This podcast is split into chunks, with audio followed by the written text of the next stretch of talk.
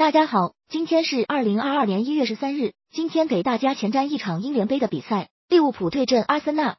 咱们一起来看看赛前有哪些关键信息。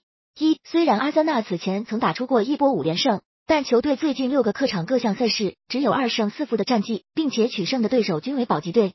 二，阿森纳上周的足总杯客场零比一输给低级别球队，但这场比赛阿森纳派出的是全替补阵容，输球跟主力阵容关系不大。三，利物浦自克洛普上任以来，向来都是使用二队来征战杯赛。球队近两个赛季的足总杯和联赛杯，全部都是二队阵容。上轮联赛杯三比三跟莱切斯特城战平，最终点球大战胜出，也是二队阵容。四，利物浦最近两次在英联杯中遭遇阿森纳，都是在主场作战，并且这两场比赛全部被阿森纳给逼平。五，由于上轮足总杯两队都是面对低级别球队，所以两队都是替补阵出战，绝大多数主力都得到了休息。